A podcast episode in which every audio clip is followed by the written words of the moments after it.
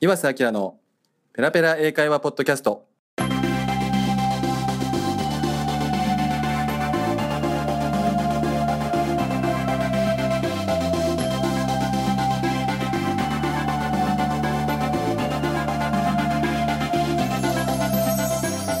えー皆さんこんにちは。岩瀬明です、えー第3回目の、えーペラペラ英会話ポッドキャストでございます。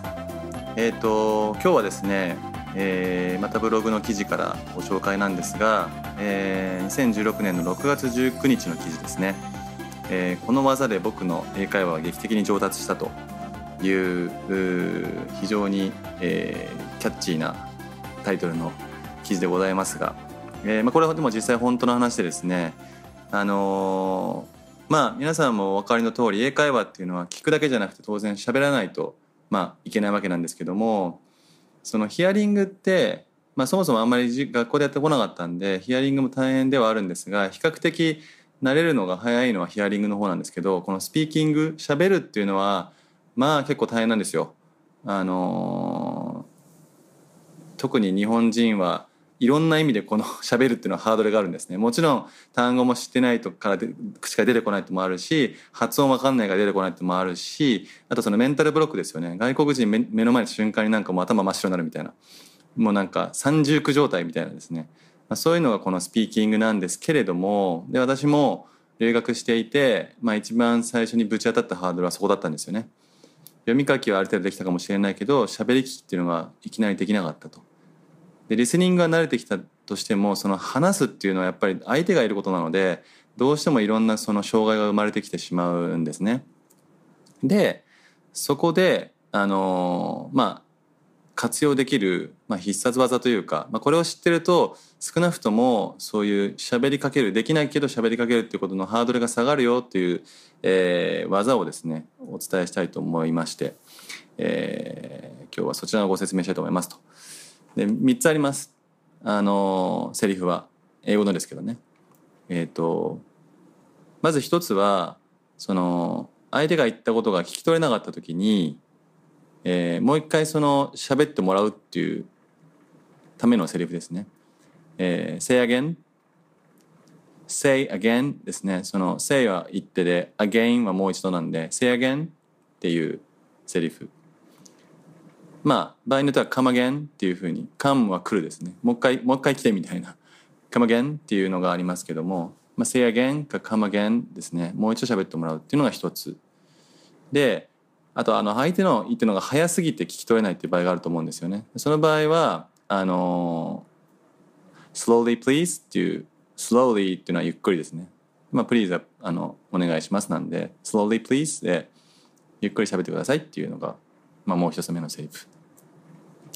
で、えっとこの記事にはちょっと書いてないんですけどもあの昔の記事には書いてあるんですがもう一つのセリフっていうのがそのなんか言いたいことがあるんだけどなんて言っていいかわからないっていう場合って多々あると思うんですよ。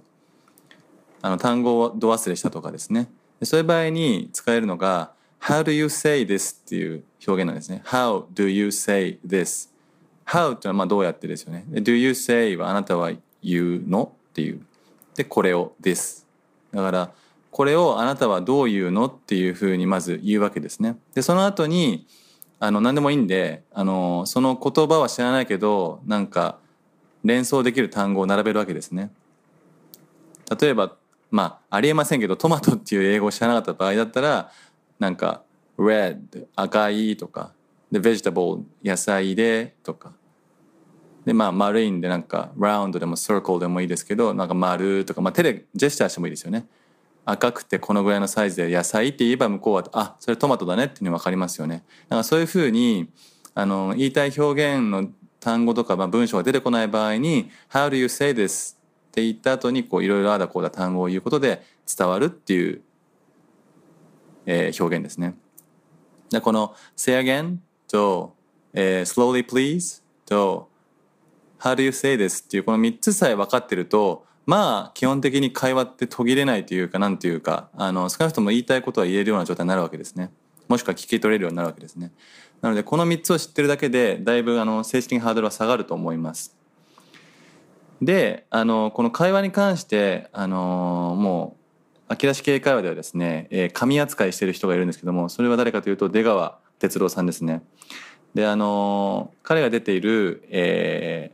イッテ Q!」っていう番組の中の「初めてのお使い」というコーナーえー、見たことない方はもうぜひ見てほしいんですけども、まあ、そこであのやっぱり出川さんもですね「あの once more」とか「slowly slowly」とかですね使ってるんですよね。ででそれ結局何をしてるかというと日本人でつい相手に合わせがちなんですけど出川さんの場合は相手を自分に合わさせら合わさせるんですね合わせさせるっていうでこれが実はあの会話をする上で実は重要なスタンスなんですよ日本人がすごい不得意なんですけど重要なスタンスなんですね。でそうやって意思表示しないと相手は分かってるもんっていうふうに思ってしまうのであの遠慮してるとかっていうのは夢にも思わないんでもうそうすると結局こっちは愛想笑いして終わっちゃうんですね。でそうすると嫌になっちゃうので、まあ、そういうふうにはその相手を自分のフィールドに持ってくるっていうそういうことが、えー、海外での会話では当たり前なんだっていうことを知っておくってことも、えー、とても大事なことだなというふうに思います。ということで、えー、今回ですねこの会話で役立つ、えー、表現3つ、えー、あとそれからメンタリティのお話をしました、えー、ぜひ参考にしてもらえればなと思います。では、えー、今日のポッドキャストはこの辺で終わりたいと思います。また次回お会いしましょう。さよなら。